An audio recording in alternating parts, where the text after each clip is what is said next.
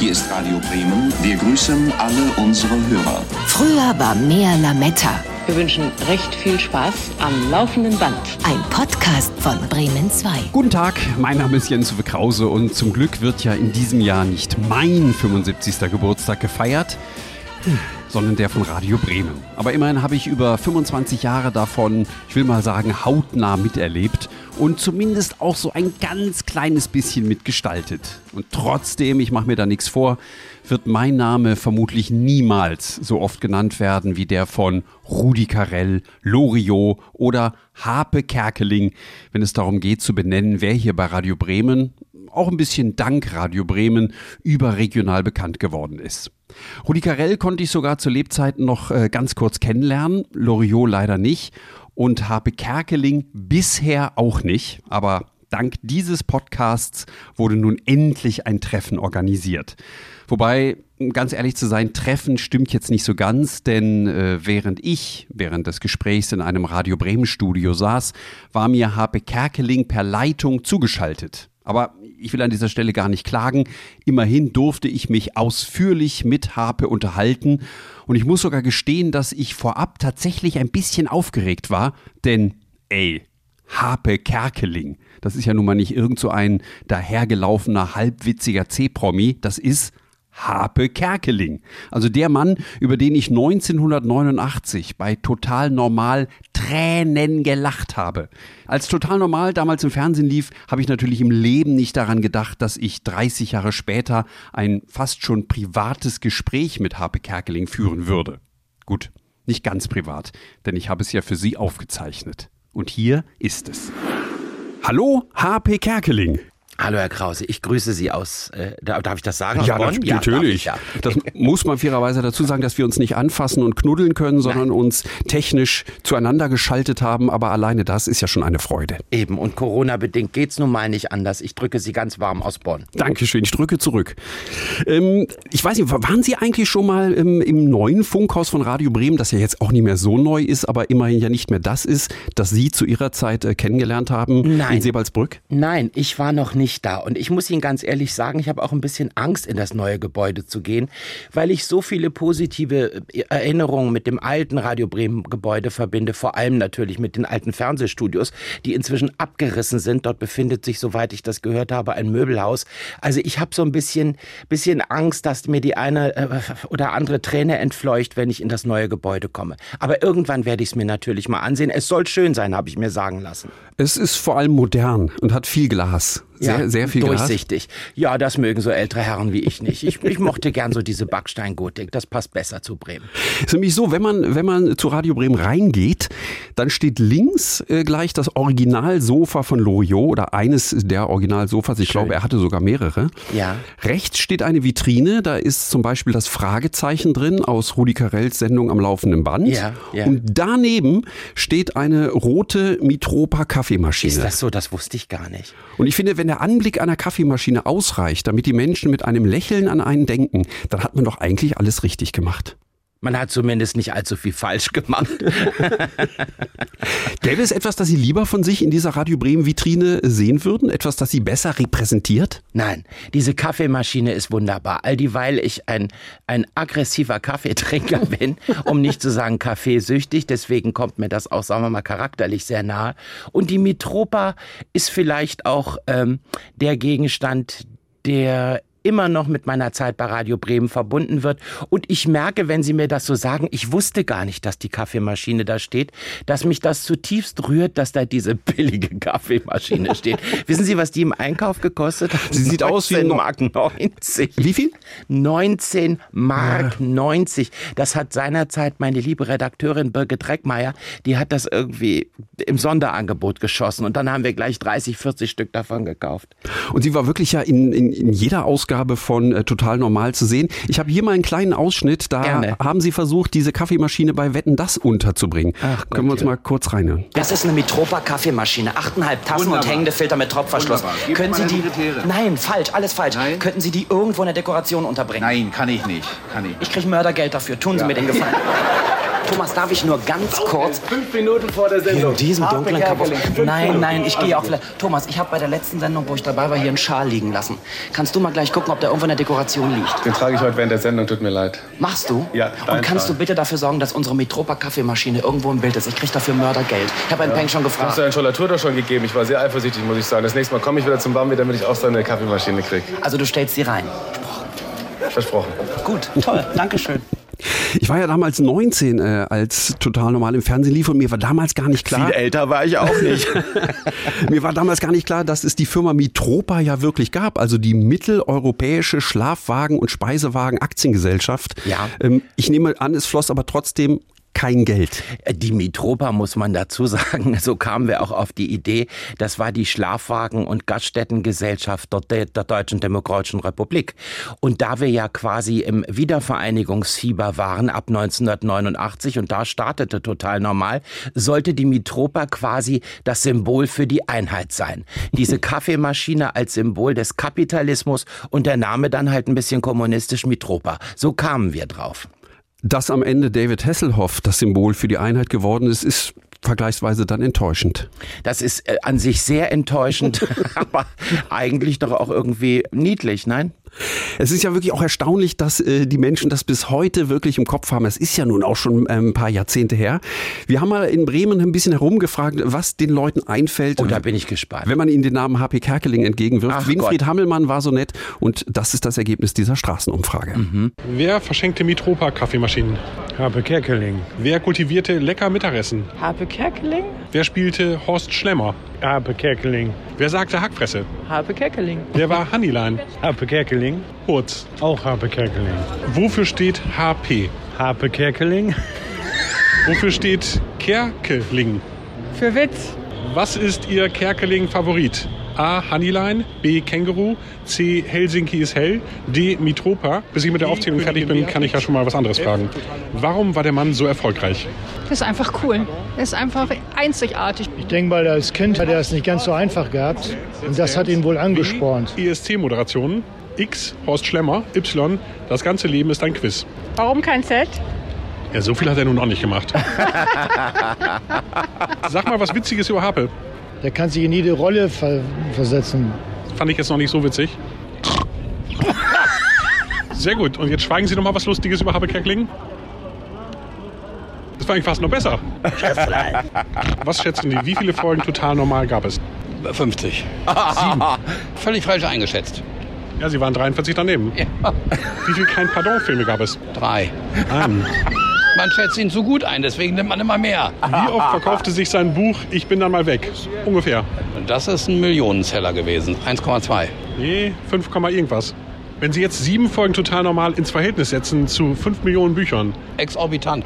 Harpe, Harpe, Kerkeling Kerkeling ist ist der der größte. größte. Und jetzt zusammen. Und jetzt zusammen. Wären Sie gerne der Mann an Kerkelings Seite? Ja. So. Ist das nett?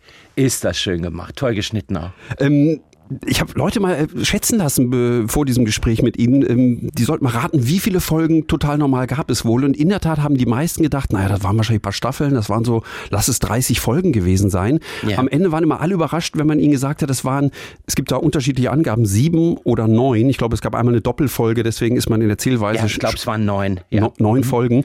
Neun Folgen haben wirklich gereicht, um sie zur Legende zu machen. Das ist doch heute fast undenkbar. Naja, wir haben die Sendung sehr vollgepackt. Da war also wirklich in den jeweils 45, 60 und 90 Minuten jede Menge an guter Ideen drin. Und äh, das lag halt an, an diesem besonderen Sender Radio Bremen. Die Menschen, mit denen ich da gearbeitet habe, ob das meine Redakteurin Birgit Reckmeier war, die Regisseure Mike Leckebusch oder auch Anke Böttcher, mein, mein damaliger Chef, der Unterhaltungschef Jürgen Brees, der eben auch mit Loriot und Rudi Carell gearbeitet hat. Das waren außer und sind auch immer noch außergewöhnliche Menschen. Und dadurch ist das möglich gewesen, dass wir eine besondere Form der Unterhaltung gemacht haben. Das ist also nicht nur alles auf meinem Mist gewachsen, natürlicherweise, sondern da ist eben auch ganz, ganz, ganz viel Bremen drin.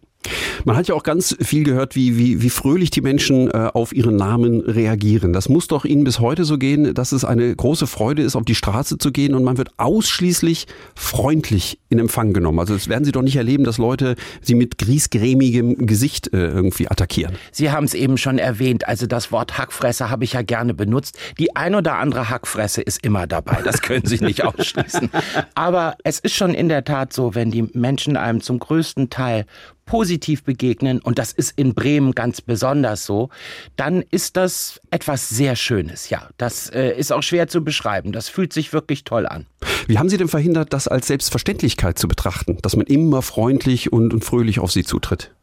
Das könnte man ja auch ins Privatleben äh, übernehmen und dann erwarten, dass man immer, wenn man ins Zimmer kommt, die Leute sofort gute Laune haben und, und dieses Glückselige in den Augen haben. Ach, wissen Sie, ich war auch schon mal in, in, äh, in Tschechien im Supermarkt, ich war schon mal in Norwegen in der Trinkhalle. Äh, da fällt man mir jetzt nicht unbedingt in die Arme. Ich kenne das auch anders. ähm, gehen wir mal äh, zurück, einen Schritt zurück, bevor wir gleich über Total Normal noch ein bisschen reden. Sie war ja schon 1984 bei Radio Bremen mit einer Sendung, die hieß Kerkelings Kinderstunde. Ja. Wie ist das zustande gekommen? Gibt es die eine Person, die gesagt hat, diesen HP Kerkeling, den probieren wir mal aus?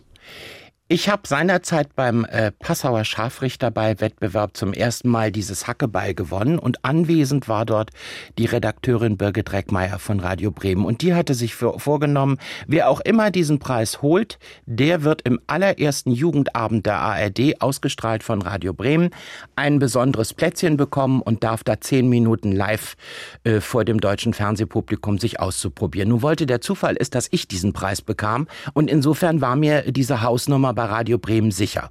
Und so lernte ich Birgit Reckmeier kennen und ich darf hinzufügen, lieben, weil das ist dann eine, eine wunderschöne Zusammenarbeit und Freundschaft geworden und wir haben uns einfach ergänzt. Die ist genauso bekloppt wie ich. Das hätte ich gar nicht erwartet, dass Fernsehredakteure auch so bekloppt sein können. Aber Birgit ist und war so bekloppt und so hat sich das wunderbar ergänzt.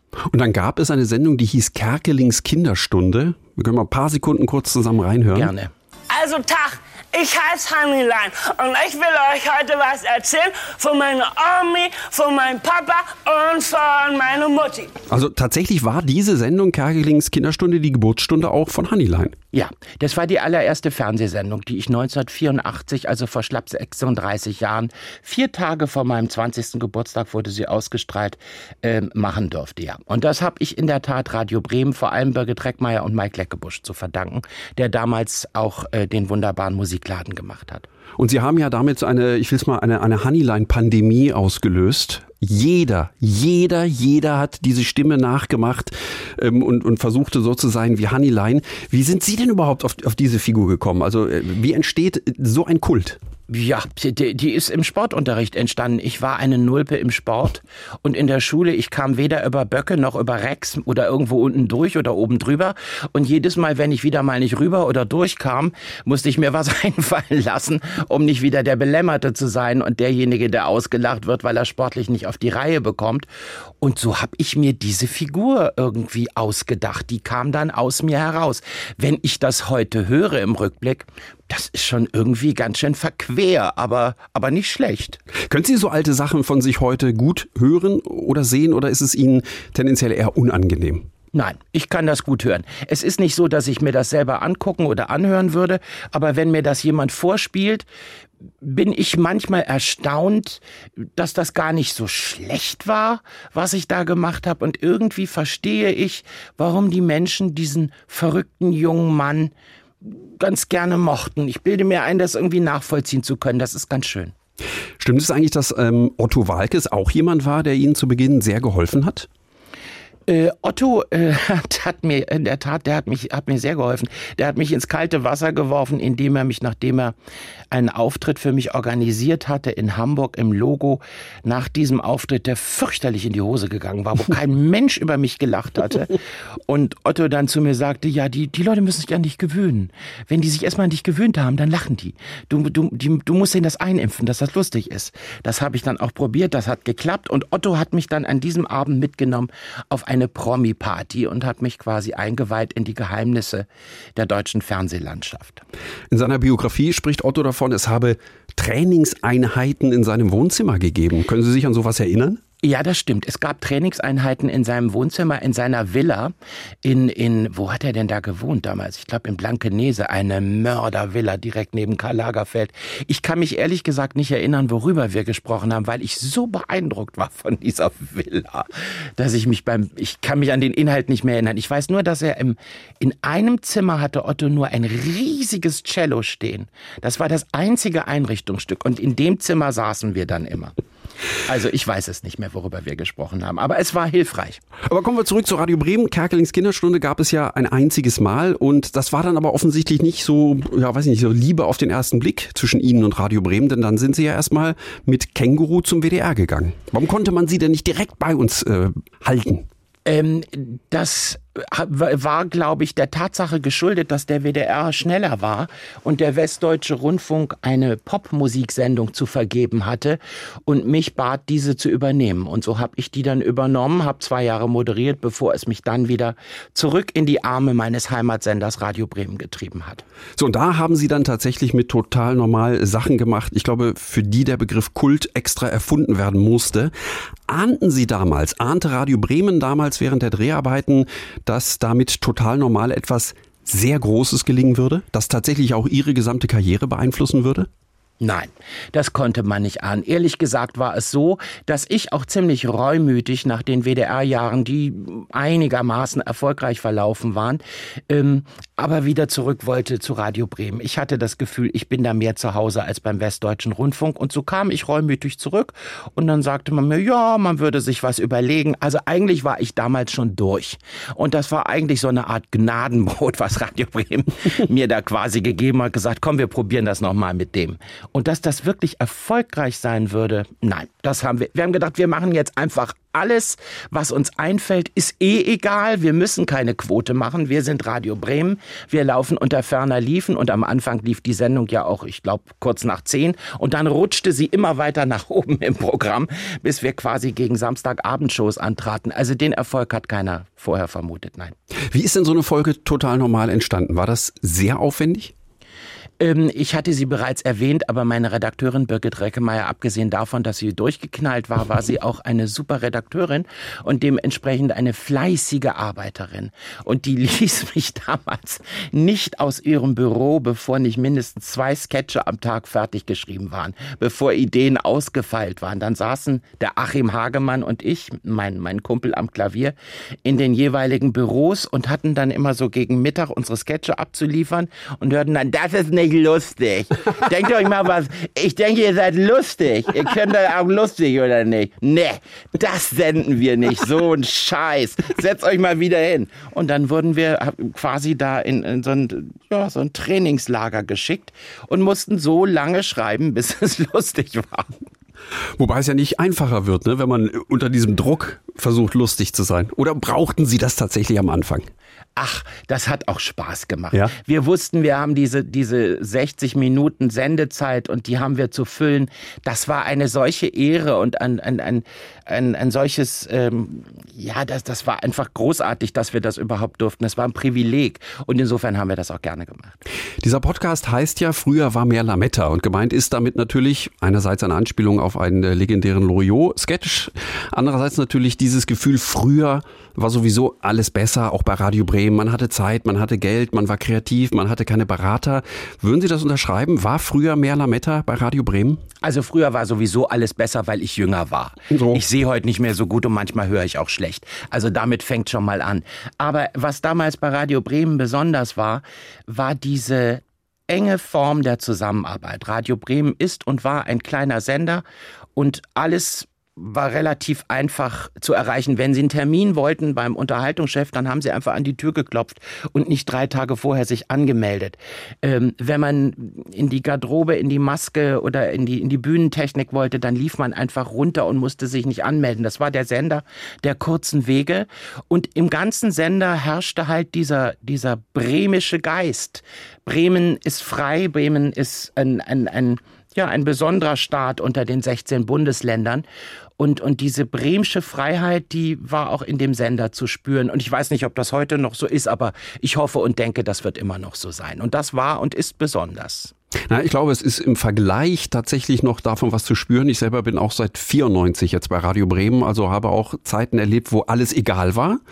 Und dann, also man einfach machen konnte und es niemand da war, der irgendwie vorher oder hinterher gesagt hat, mach's mal lieber so oder wir haben mal einen Berater dazu geholt, der ist der Meinung, lieber so. Gucken Sie manchmal ein bisschen wehmütig auf die äh, Entwicklung im Fernsehen und im Radio, wenn Sie feststellen, es wird zwar alles professionalisiert, aber damit auch, ja, verwechselbarer? Ja, alles hat Vor- und Nachteile. Dass es professioneller ist und dass heute manchmal 20 Autoren an einer Sendung sitzen, ähm, das kann dafür sorgen, dass eine Sendung qualitativ stärker wird. Andererseits haben sie nicht mehr die, die Zeit zur Produktion. Eine solche Sendung muss dann innerhalb von 24 Stunden produziert werden und sie haben nicht mehr eine Woche lang Probenzeit im Studio. Also insofern, es gibt Pro und Contra. Ich bin froh, dass ich das damals erleben durfte. Ähm, vermisse ich's? Nein, die Zeiten sind vorbei, das kommt nicht zurück und so bleibt es eben besonders. Also Sie haben erzählt, es wurde dann viel geschrieben und manche Sachen wurden wieder verworfen und irgendwann hatte man ja dann wahrscheinlich Material für eine Sendung zusammen. Es gab Außendrehs natürlich, legendäre, über die wir auch noch sprechen werden. Ähm, wie sind Sie dann auf die Bühne gegangen? Also wie war der Weg von äh, hinter den Kulissen auf die Bühne? Sie wussten, Sie haben alles im Gepäck, wahrscheinlich mehrfach geprobt. Können Sie sich an diese Momente erinnern, wenn man dann raus musste und mit diesem Material vor Publikum auftreten musste? Also verrückterweise waren alle total Normalsendungen ohne jede Not Live-Sendungen. Das heißt. Ach, das wusste ich gar nicht mehr. alle. Oh, alle okay. Sendungen waren Live-Sendungen. Was gar nicht nötig gewesen wäre, weil wir keinerlei echte Zuschauerbeteiligung hatten, Anrufe aus, von Zuschauern oder ähnliches oder Gewinnspiele. Und insofern hätte man das bequem aufzeichnen können. Tatsache ist, dass meine Redakteurin und meine Regisseurin immer der Überzeugung waren, live erzeugt eine derartige Spannung. Ähm, erstens kommt man nicht mehr raus aus der Nummer. Zweitens kann hinterher auch niemand sagen, oh, das war zu frech, das schneiden wir raus. Und insofern hat live gewisse Vorteile. Und äh, wie war das Gefühl, wenn man da rausging? Das war jedes Mal eine, eine, einerseits eine große Freude, es endlich tun zu dürfen, andererseits eine immense Verantwortung, diese 90 Minuten zu stemmen und 60 oder 45 Minuten, je nachdem, wie lang die Sendung war. Das habe ich schon auch als, als Bürde und Verantwortung erlebt. Hatten Sie Angst, auf die Bühne zu gehen?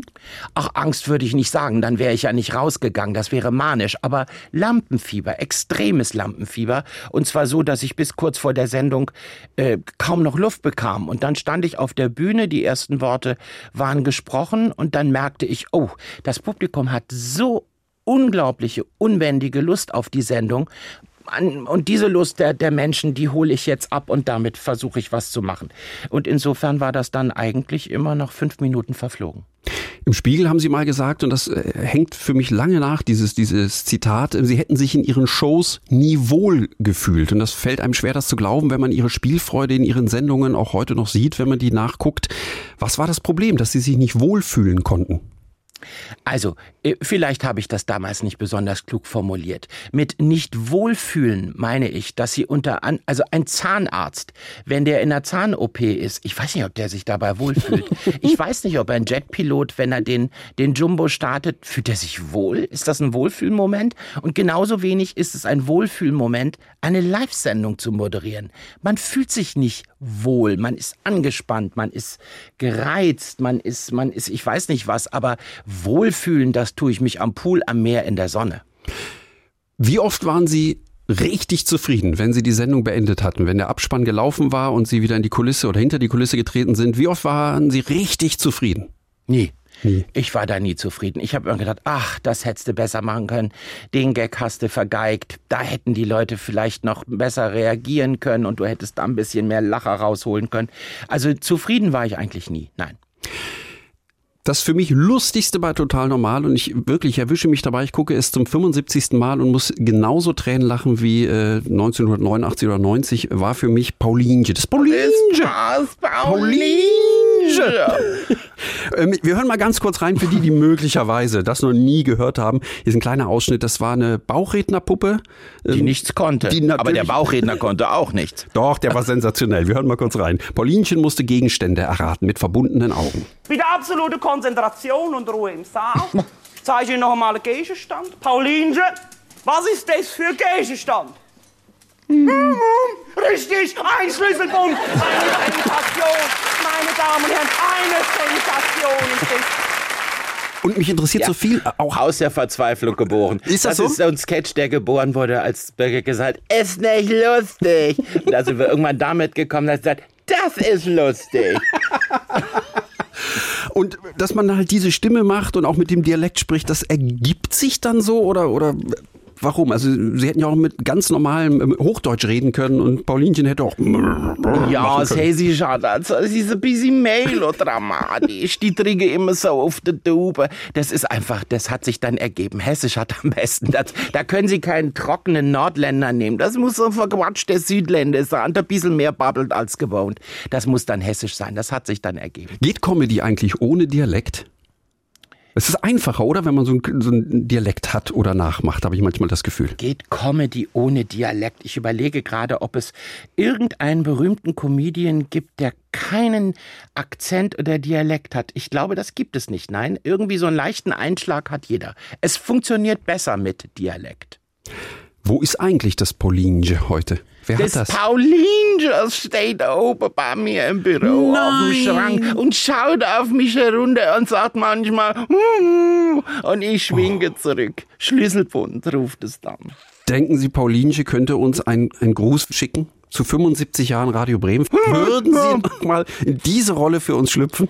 Paulinchen, Radio Bremen wird 75. Sag mal, ein ganz herzlichen Glückwunsch. Dass das immer noch. Ich höre schon, Birgit, das war nicht witzig. Doch, das war witzig. so nach, nach all diesen Folgen, die ja so erfolgreich waren, Sie haben Preise dafür bekommen in einer Art und Weise, dass man, dass man sich fragt, ob die, ob die Welt in einen Rausch verfallen ist, was total normal betrifft. Trotzdem ging es nicht weiter. Unverständlicherweise. Was ist denn passiert? Wer hat gesagt, wahrscheinlich waren Sie es selber, so, das soll jetzt auch genügen, alle Witze sind gemacht. Alle Witze sind gemacht. Das wäre ein schöner Songtitel. ähm, ja, das, das war tatsächlich dem großen Erfolg geschuldet. Wir waren so erfolgreich, dass das nicht mehr zu toppen war. Das war der Grund, warum wir es eingestellt haben. Wir haben uns quasi selbst überholt. Und nachdem dann die Beatrix und Hurz und ich weiß nicht alles, was da noch gesendet wurde, gesendet waren, ähm, ging es einfach nicht mehr weiter. Die Ideen, die danach kamen, waren sehr gut weiterhin. Aber wir hatten das Gefühl, wir kommen da nicht mehr ran. Und so haben wir das Ganze eingestellt. Bedauerlicherweise. Wenn es nicht so erfolgreich gewesen wäre, würde ich es heute vielleicht noch machen. Schön wär's. Über die vielen Preise gibt es ein, ein schönes ähm, Zitat von Rudi Carell. Also Sie haben ja einiges Grimme-Preis. Ja, äh, irgendwann kriege jedes Arschloch ein. So. Meinen Sie das? Äh, Wir hören mal zusammen rein. Hier ist Rudi Carell damals äh, sehr nett für seine Verhältnisse über ähm, ihre vielen Preise. Ein Land wie Luxemburg hätte bei den Olympischen Spielen gerne dreimal Gold, einmal Silber und einmal Bronze. Das Harpe, die es alleine in einem Jahr geschafft hat, alle Achtung. Nur weil er seine Shows bei Radio Bremen macht, könnte er nach so viel Gold, Silber und Bronze eigentlich bei diesem armen Sender auf seine Gage verzichten. Was kriegt er pro Sendung dafür? Ich schätze so 100, 150 Mark. Wahrscheinlich ist die Wahrheit gar nicht so weit weg davon, denn gut bezahlt hat doch Radio Bremen nie. Also das kann ich so nicht stehen lassen, dass Radio Bremen nicht gut bezahlt hat. Jetzt sage ich Ihnen, was ich bekommen habe. Bitte. 1984, als ich meine allererste Sendung produziert habe. Da haben wir eine Woche lang Studio gehabt. Äh, Die Texte habe ich mit Birgit zusammen überarbeitet, noch mal eine Woche. Für die Sendung habe ich bekommen 20.000 Mark. 1984. Ich fand, das war richtig viel Geld. Das finde ich aber auch. Ja. Vielleicht hat Rudi Carell weniger bekommen.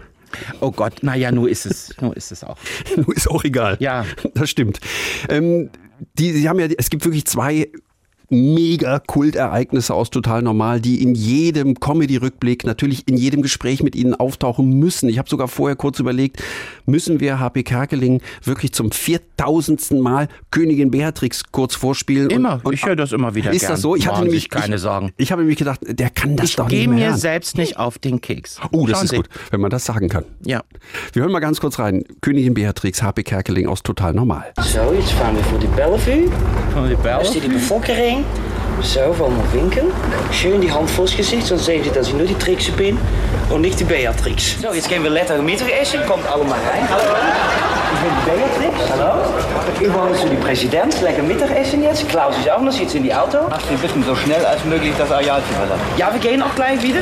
Nur eben schnell nach die Presse, einmal eben schnell winken. Wo ist das Mittagessen denn? Und die rote Teppich, ich bin ganz durchgenommen. Nein, Sie verwechseln mich jetzt. Beatrix, ich sehe doch so an. Hallo, das war doch die falsche. Jetzt geht die lecker Mittagessen. An welcher Stelle dieses Films haben Sie gedacht, wie, wie kann es sein, dass ich so weit vordringen kann? Warum hält mich niemand auf?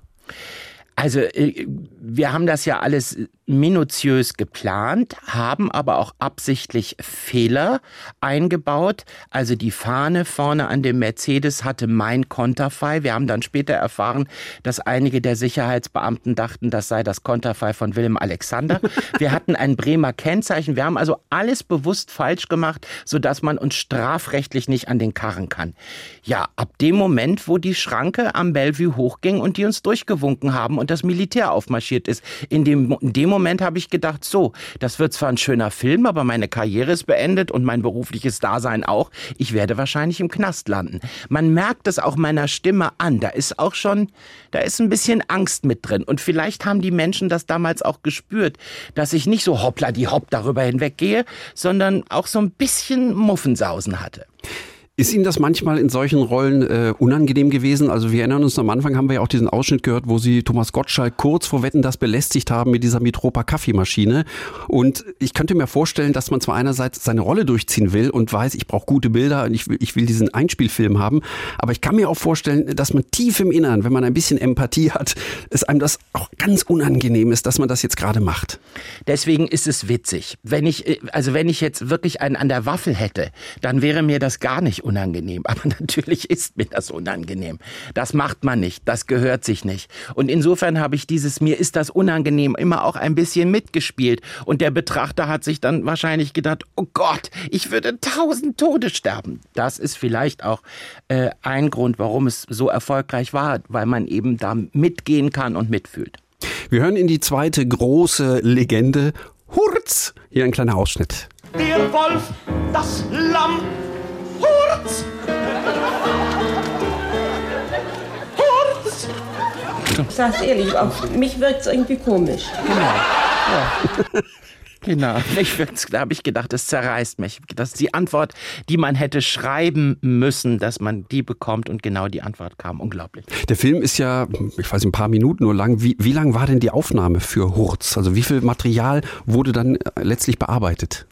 Da hat Jean Koch damals die Regie gemacht, Buten- und Binnenmoderator. Ich weiß gar nicht, wie lange wir mit ihm gedreht haben. Ich glaube, eine Stunde. Insgesamt hatten wir eine Stunde Material.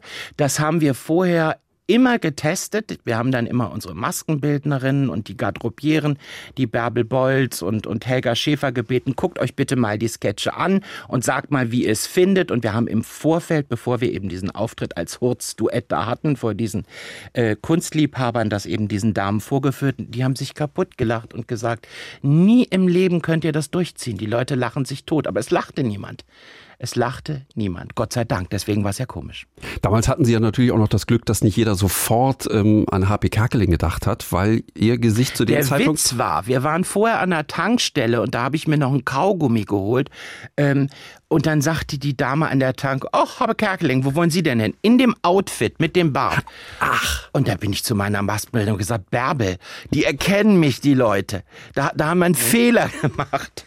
Aber nix, während dieses Vortrags kein einziger Nein. hat, wurde skeptisch. Doch gesagt, eine Dame, man sieht die auch. Ja. Das ist so diese jüngere Dame, die immer in sich hineinfeixt. Ich denke, die hat das von Anfang an geschnallt und dann schön mitgespielt. Haben Sie Filme gedreht, die später nicht verwendet werden konnten, weil es entweder rechtliche Probleme gab oder der Film einfach nicht gut war? Dass man dann gesagt hat, die Idee war gut, aber der Film hat nicht funktioniert? Ähm, wir haben, wir sind bei, bei Jill Sander in Hamburg in ihre Fabrik eingebrochen, also eingebrochen, mit dem Team quasi unerlaubt reingefahren und haben ihre Sommerkollektion abgefilmt. Und ich habe das kommentiert. Ich glaube, da gab's Riesenärger. Seitdem redet Jill Sander auch nicht mehr mit mir. Das war wirklich unangenehm. Ähm, den durften wir dann auch nicht drehen, den Film. Nach meiner Erinnerung der einzige, den wir nicht gesendet haben. Und wir haben bei der Beatrix, hatte ich ich ähm, das Vergnügen und habe in der Beatrix Montur ein Interview mit Prinz Klaus gemacht. Und das war ein sehr schönes Interview. Allerdings war Prinz Klaus seinerzeit schon so krank, dass wir Ah. gesagt haben, nein, das senden wir nicht. Und haben das dann nicht äh, dazu genommen. Viele Musiker, die zu Beginn ihrer Karriere so ein, zwei große Alben rausgebracht haben, sehen darin ja manchmal ja fast einen Fluch, weil sie immer wieder äh, darauf reduziert werden oder die Leute immer wieder ähm, diese Musik hören wollen. Gab es diese Momente, dass Sie dachten, äh, dieses total normal mit Radio Bremen lastet auch ein bisschen wie ein Fluch auf Ihnen, weil Sie immer und immer wieder damit verglichen werden? Nö, überhaupt nicht. Ich, ich bin so froh, dass ich diese Zeit erleben durfte.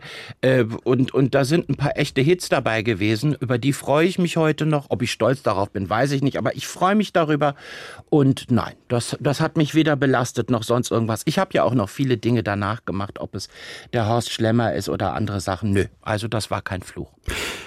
Wenn Sie an Radio Bremen denken, was, was kommt Ihnen da als erstes sofort in den Sinn? Sind es, sind es Gerüche? Ist es irgendeine bestimmte Optik? Ist es ein Gefühl? Ähm, Was würden Sie sagen, ist so das Erste, was ich, was Das- in Ihnen hochkriecht? Das erste, was hochkommt, ist, ich gehe in die Kantine, esse Mittag und die Dame hinten in der Kantine sagt, Habe, nimmst du die Spinat mit oder ohne Spiegelei? Das ist das Erste, was hochkommt, weil das hat sie immer gefragt. Und das war so wie, wie nach Hause kommen. Ich habe immer ein, ein, ein schönes Zuhausegefühl bei Radio Bremen gehabt. Und das ist das Erste, woran ich denke. Und das ist vielleicht auch das, was ich bei fast allen anderen Sendern, bei denen ich danach gearbeitet habe, durchaus vermisst habe. Beim Bayerischen Rundfunk war das auch immer ein bisschen so. Da war das auch sehr familiär. Aber bei den anderen großen Sendern war das tatsächlich nicht so. Haben Sie denn den Spinat mit oder ohne Spiegelei genommen? Mit. Mit, natürlich. Hallo. Ja, naja, wenn gefragt wird, muss es ja auch mal einen Tag gegeben haben, an dem Sie gesagt haben, heute mal ohne, mir ist komisch. Ja, natürlich. Solche Tage gab's auch. Irgendwann haben Sie sich ja dann dazu entschieden, ja quasi sich mehr oder weniger ganz aus dem Showgeschäft zurückzuziehen. Und ich frage mich bis heute, haben Sie nicht manchmal ein schlechtes Gewissen, dass Sie uns dieses Talent, diese Komik vorenthalten und wir uns stattdessen mit Leuten wie, ich weiß nicht, Mario Barth und Kristall vergnügen müssen? Kristall ist sehr lustig. Also auf den lasse ich nichts kommen. Äh, Das nur nebenbei.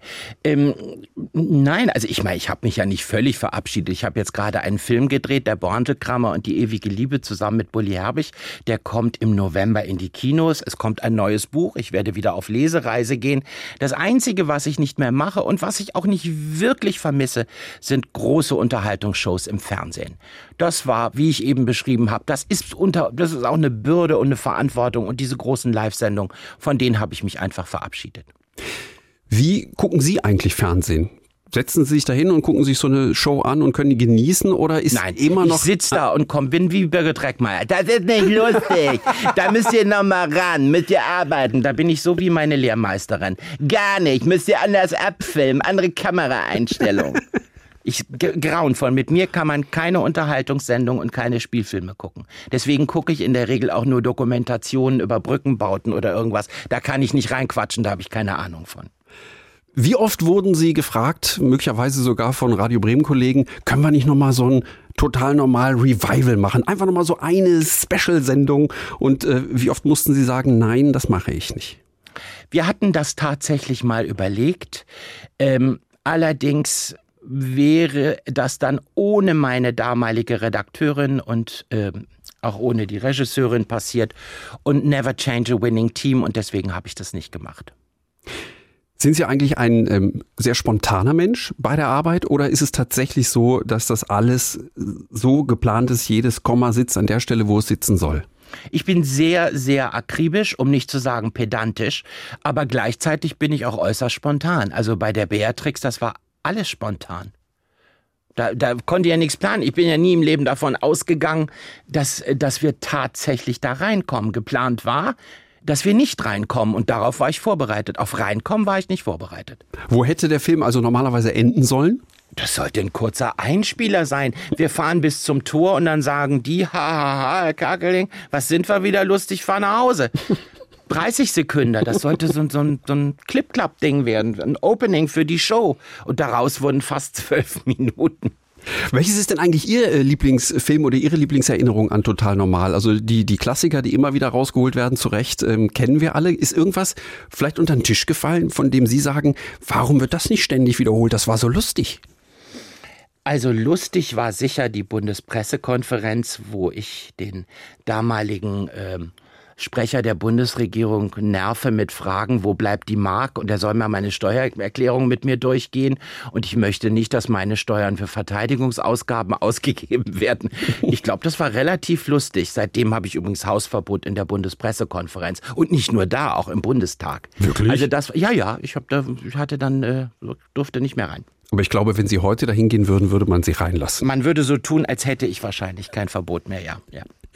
Gucken Sie manchmal auf Ihr Leben und wundern sich, dass das alles wirklich Ihnen passiert ist? Ähm, ja, das tue ich manchmal. Also ich hatte schon, sagen wir mal, ich war nicht unehrgeizig, aber dass es mich dann doch, sagen wir mal, für meine Verhältnisse so weit bringt, das hätte ich nicht zu hoffen gewagt, ja. Wenn jetzt total normal gefloppt wäre, weil aus irgendwelchen Gründen das dann doch nicht den Nerv getroffen hätte, wo wären Sie dann jetzt? Hätte es eine Alternative gegeben, außer lustig sein auf der Bühne? Ja, also unter Umständen, wahrscheinlich wäre ich, wenn ich jetzt so im Rückblick das betrachte, ich würde Bücher übersetzen aus dem Spanischen oder Italienischen ins Deutsche. Das war was ganz sowas, anderes. Was völlig anderes. Ich glaube, das hätte mir auch ganz gut entsprochen. Das hätte ich auch wohl ganz gern gemacht, ja. Radio Bremen hat ja immer ein bisschen das Problem, ähm, zu wenig Geld und man hat immer diese Existenzbedrohung. Also, oh Gott, wer hat das Problem nicht? Ja, lustigerweise, ich glaube nämlich auch, dass das gar nicht so ein Radio Bremen Problem ist, aber es ist, wie Rudi Carell auch schon immer sagte, wenn man bei Radio Bremen reinkommt, dann wird am Empfang erst gesagt, wir haben kein Geld und dann wird erst Guten Tag gesagt. So ist es, so ist es seit, seit äh, ich auch bei Radio Bremen bin. Ähm, warum sollte man so einen Sender wie Radio Bremen äh, aufrechterhalten, wenn er doch eigentlich nur, ja, Schulden verursacht und Radio so Bremen klein ist etwas Besonderes in der deutschen Fernsehlandschaft. Das darf man nicht vergessen. Bremen ist ein Freistaat und solange der Roland auf dem Marktplatz steht, solange wird Bremen bestehen und so lange muss es auch Radio Bremen geben, weil Radio Bremen ist die Stimme von Bremen, die in die Welt geht und von der bremischen Freiheit spricht. Und diese Stimme darf auf keinen Fall verstummen. Das wäre dramatisch. Deswegen darf ein Sender wie Radio Bremen niemals im NDR oder einem noch größeren Konglomerat aufgehen. Das ist eine Frage der der Haltung, der Überzeugung. Und ich hoffe, dass die Menschen, die bei Radio Bremen arbeiten und die für Radio Bremen arbeiten, das auch so sehen. Deswegen ist Radio Bremen etwas Besonderes. Ich kann es nur noch mal wiederholen. Und diesen Geist der Freiheit, ich laber Sie jetzt zu, den muss ich, den muss sich der Sender bewahren. Vielen Dank. Sie labern mich nicht zu, Sie liefern ein hervorragendes Schlusswort und ich sehe in strahlender... das schon? Wir, wir können noch eine Zugabe ranhängen. Ach so, ich wollte ja noch Werbung machen für mein Buch, habe ich gar nicht gemacht. Bitte machen Sie die Ach, Werbung. Nee, Bitte, ist egal, bitte. hat jetzt nicht gepasst. Ach. Ist jetzt keine Werbesendung.